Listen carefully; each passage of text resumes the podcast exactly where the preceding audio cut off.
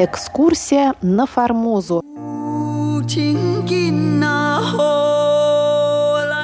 В эфире рубрика «Экскурсия на Формозу» у микрофона Мария Ли. Сегодня мы продолжим наш радиосериал по книге Валентина Лю «Экскурсия на Формозу. Этнографическое путешествие Павла Ивановича Ибиса». Напомню, что книжка эта вышла в прошлом году в издательстве «Весь мир». Приобрести ее можно на сайте издательства. Ссылку вы найдете в описании к этой передаче на нашем сайте ru.rti.org.tw. Всем, кто интересуется историей Тайваня и российско-тайваньских связей, очень рекомендую приобрести эту интереснейшую книгу. Валентина Лю, старший научный сотрудник Института востоковедения Российской академии наук, руководитель Центра тайваньских исследований в этом институте и бывший шеф-редактор русской службы Международного радио Тайваня. Итак, мы приступаем к пятой главе книги, которая называется «Этнологические исследования Ибиса и американца Стира. Сравнительный обзор».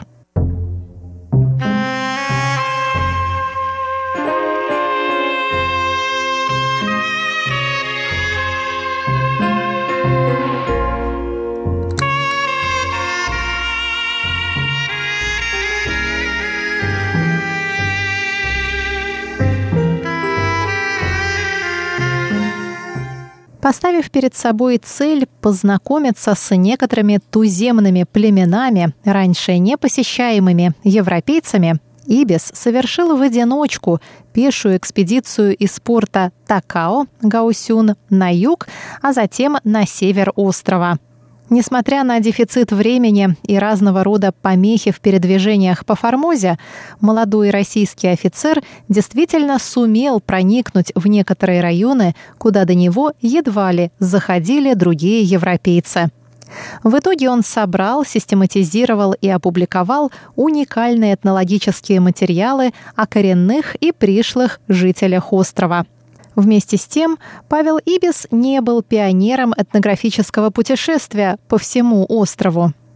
В 1876 году, через несколько месяцев после выхода статьи Ибиса в морском сборнике, молодое американское географическое общество Нью-Йорка выпустило шестой том с материалами и отчетом о работе общества за 1874 год – в этот том вошел доклад Формоза, присланный в 1874 году Джозефом Биллом Стиром, ученым-натуралистом, который провел на острове 6 месяцев с 3 октября 1873 по 31 марта 1874.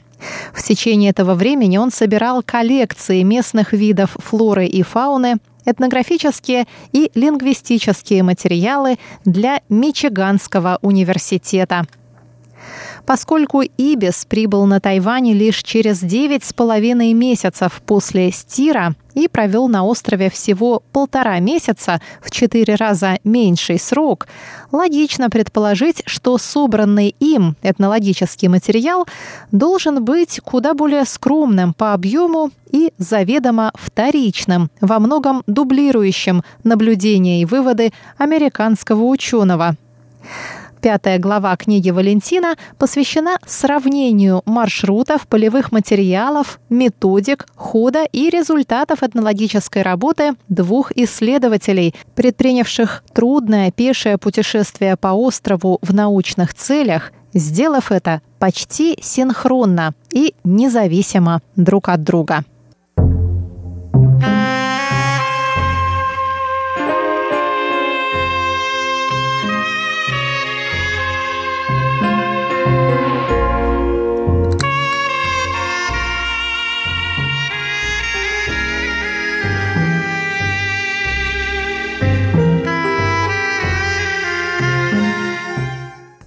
Сравнение маршрутов передвижения двух исследователей в пределах и вокруг Формозы обнаруживает как совпадения, так и немалые различия. Если Ибис прибыл 9 января 1875 года из Гонконга в южный порт Такао, то Стир приплыл 3 октября 1873 года на пароходе «Хайлун» из Амоя в северный порт Тамсой, откуда перешел за пару дней по морю в Такао.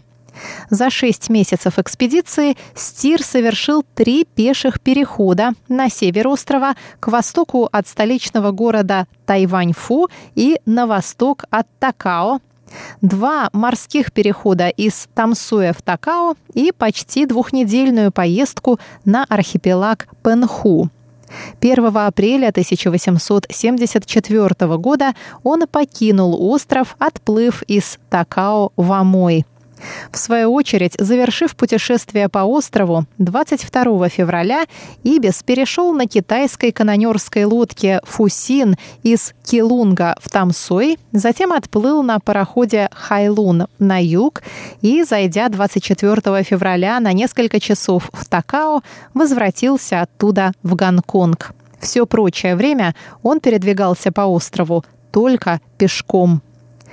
Во время путешествий по Формозе каждый из исследователей посетил и описал несколько пунктов и районов острова, куда по разным причинам удалось добраться лишь одному из них. В частности, если Ибис дошел почти до самого юга острова и даже вышел в одном месте на восточное побережье, то Стир не выходил к Тихому океану и обошел стороной весь юг Формозы, посетив лишь два туземных поселения, лежащих у подножия центрального горного хребта на восток-юго-восток от Такао. Если Ибис, вернувшись с юга, выступил пешком на север прямо из Такао, то Стир вышел из Такао на судне, проплыл 50 километров до столичного города Тайваньфу и лишь оттуда начал пеший переход на север по суше. Правда, позднее Стир дважды преодолел путь от Такао до Тайваньфу пешком, пройдя туда и обратно в январе 1874 года. Я еще раз напомню, что Такао – это старое название Гаосюна, а Тайваньфу – так раньше назывался город Тайнань. Оба эти города находятся в южной части острова. Достигнув самого центра острова, Стир провел целых пять дней на берегах горного озера Солнца и Луны, а затем еще 20 дней путешествовал по окрестным деревням в пределах современного уезда Наньтоу, где собрал много сведений о туземцах и хорошо пополнил свои зоологические и предметные коллекции. Через 16 месяцев, минуя географический центр острова, Павел Ибис тоже пытался посетить озеро Солнца и Луны, но так и не смог попасть туда из-за отсутствия времени и проводников. План мой посетить племя Цуйван к сожалению, рухнул по трусости китайцев. Хотя это племя и вовсе не опасное, но ни в Каги, ни по дороге в Чанхуа не нашелся проводник. Все боялись возможной встречи с Кали, мимо территории которых пришлось бы идти. Из Туасия было бы легко попасть к Цхойуан, где также миссионерская станция, но дорога туда и назад заняла бы слишком пять дней. Столько же времени у меня уже не было свободного, и я должен был торопиться, чтобы не опоздать на пароход, отходящий от Тамсуя на материк дней через шесть или семь. Конец цитаты. Стир, который имел большой запас времени, не раз делал долгие остановки, около месяца на севере и более полутора месяцев на юге острова, чтобы должным образом обработать первичная консервация, инвентаризация и прочее – упаковать и отправить за океан собранные им предметные коллекции.